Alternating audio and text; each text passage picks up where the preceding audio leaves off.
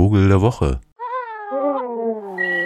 Ich habe gestern eine alte Freundin getroffen, die in Halle, wo unser Vogel der Woche herkommt, Bienen züchtet. Also sowohl in der Stadt als auch außerhalb ist ein Bienenfan. Bianca und äh, hat auch eine schöne Bienensendung über Jahre im Radio gehabt.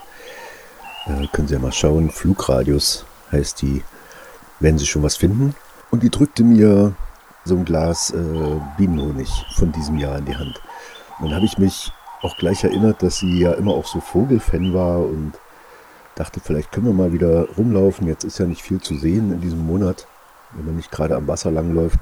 Und habe mich erinnert, dass an ihrem Galgenberg Bienenreservoir ich dann auch ganz froh gesagt habe, guck mal, da gibt es auch Bienenfresser da oben, diese schönen bunten Vögel.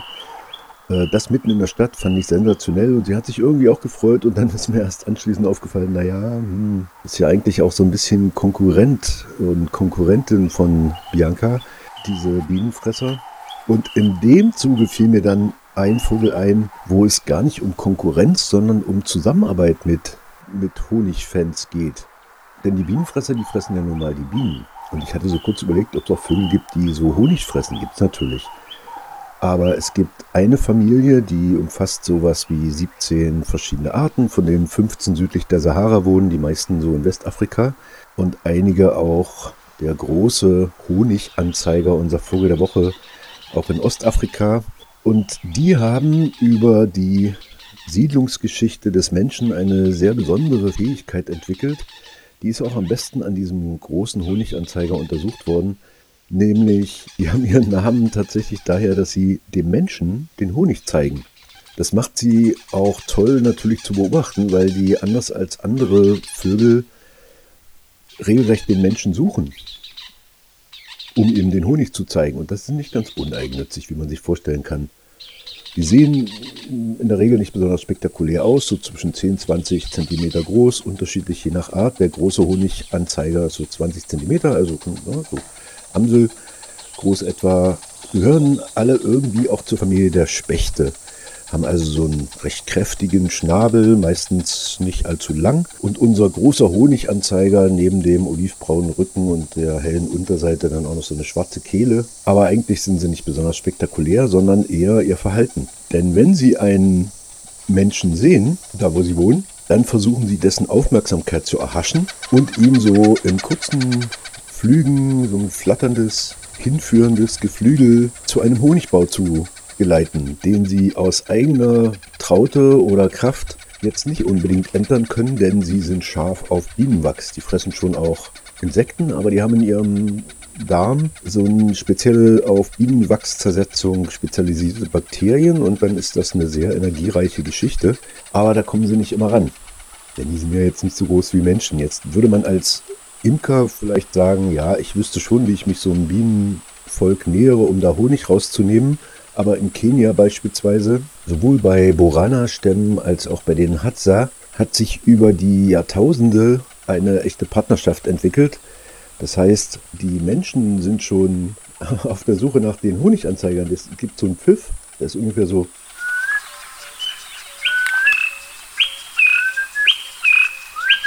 Sowas. Und damit locken die, das kennen dann auch diese großen Honiganzeiger schon. Und wenn die das irgendwo hören, dann kommen die da angewackelt und reagieren wiederum mit ihrem Geschnatter darauf.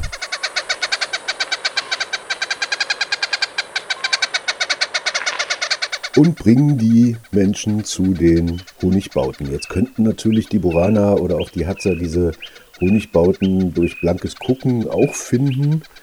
Aber das braucht wohl drei bis viermal so viel Zeit.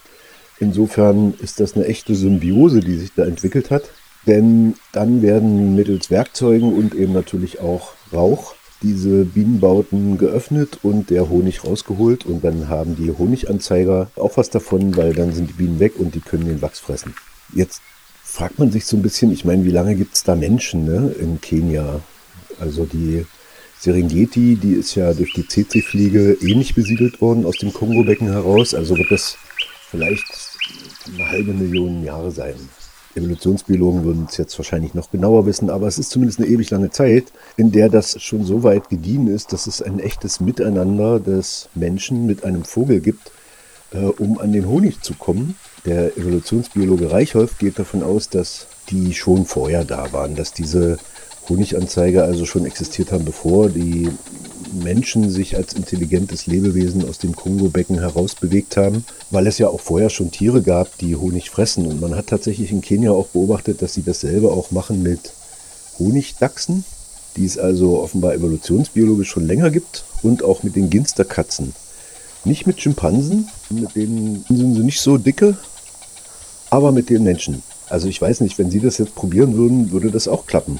Ich habe tatsächlich so einen Honiganzeiger herbeipfeifen können und er hat sich auf mich eingelassen. Ist also davon ausgegangen, dass ich einer von den Typen bin, die dann mit bloßen Händen und so ein bisschen Rauch in einer Hand und da in den Bienenbau greifen und von den 30 Stichen, ja, würde ich nicht machen. hat er nicht gewusst. Also insofern ist es tatsächlich eher die menschliche Gestalt offenbar, die da ausreicht, um dieses Verhalten auszulösen, für mich grandios.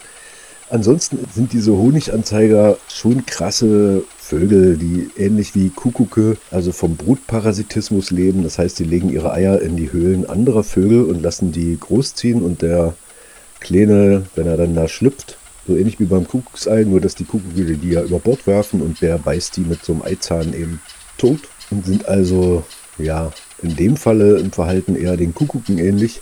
Aber das gibt es ja auch noch bei anderen Vogelarten. Aber dieses Honiganzeigen, das ist spektakulär alleinstehend.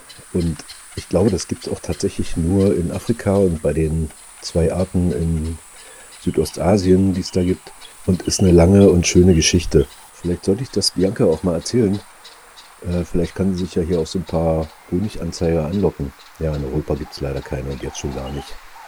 Weil die mögen es natürlich auch warm, wie alle anderen Tropenvögel. Also machen es gut, schöne Woche und lassen sich äh, den Honig vom Hallischen Galgenberg schmecken, wenn sie ihn mal irgendwo zu fassen kriegen. Für alle Hallenser Hörerinnen und Hörer im Format Filmverleih kann man den zum Beispiel kaufen. Ja, unbedingt willentlich, nicht werbefrei. Denn der Honig ist geil und Bianca verdient damit keine große Kohle, die ist einfach Fan. Unser Vogel der Woche, der schräge, große Honiganzeiger. Vogel der Woche.